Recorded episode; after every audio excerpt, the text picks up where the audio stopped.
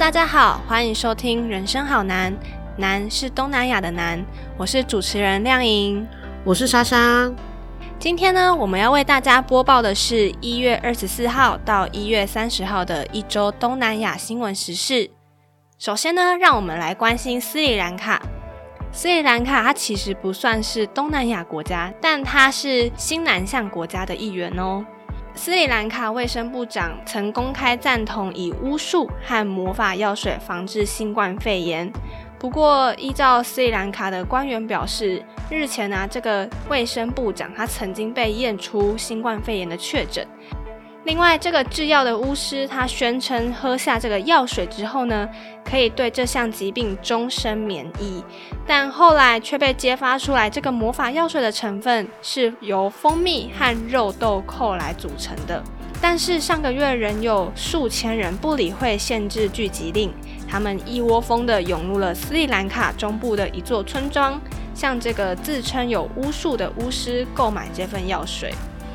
那接着呢？第二则则是印度媒体报道，位在印度和中国一个争议边境的阿鲁纳恰尔邦，也就是中国所称的藏南地区，出现了新建的中国的村庄。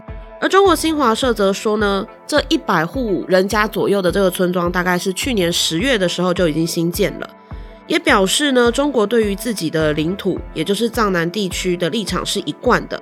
他们认为，在自己的领土上开展正常的建设活动，完全是主权范围之内的事情。那这样的一个举动呢，也导致了过去就已经冲突不断的印度和中国紧张再度的升级。印度的陆军也决定撤守原本驻守在东北部负责反叛乱跟内部的安全兵力，将在年底之前呢重新部署一万名的官兵，以应对中国的威胁。再来，我们来关心菲律宾的新闻。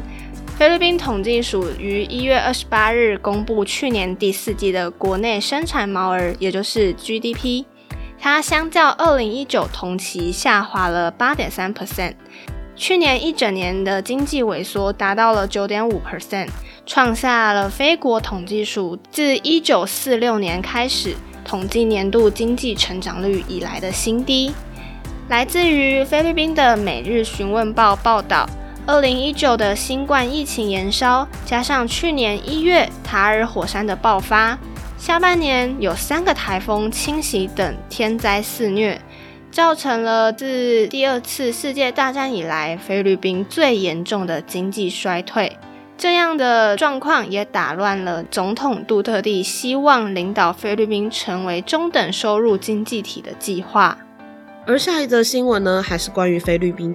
菲律宾贾米蒂省才刚刚取消了一项价值一百亿美元的这个机场改造的计划，这也是菲律宾总统杜特地执政以来有中国公司参与的最大金额项目之一。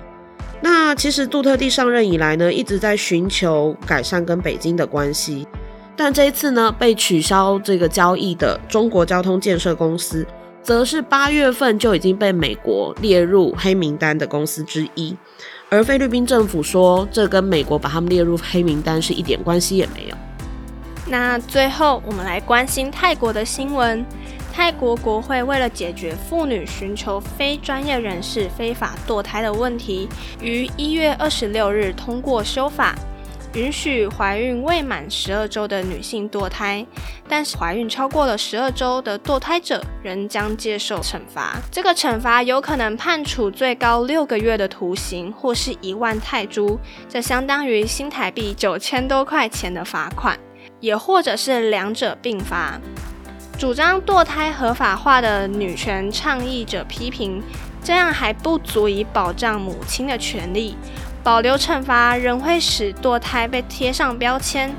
他们主张的是堕胎是个人权利，并且认为刑法将妨碍女性寻求安全堕胎的管道，且伤害女性的尊严。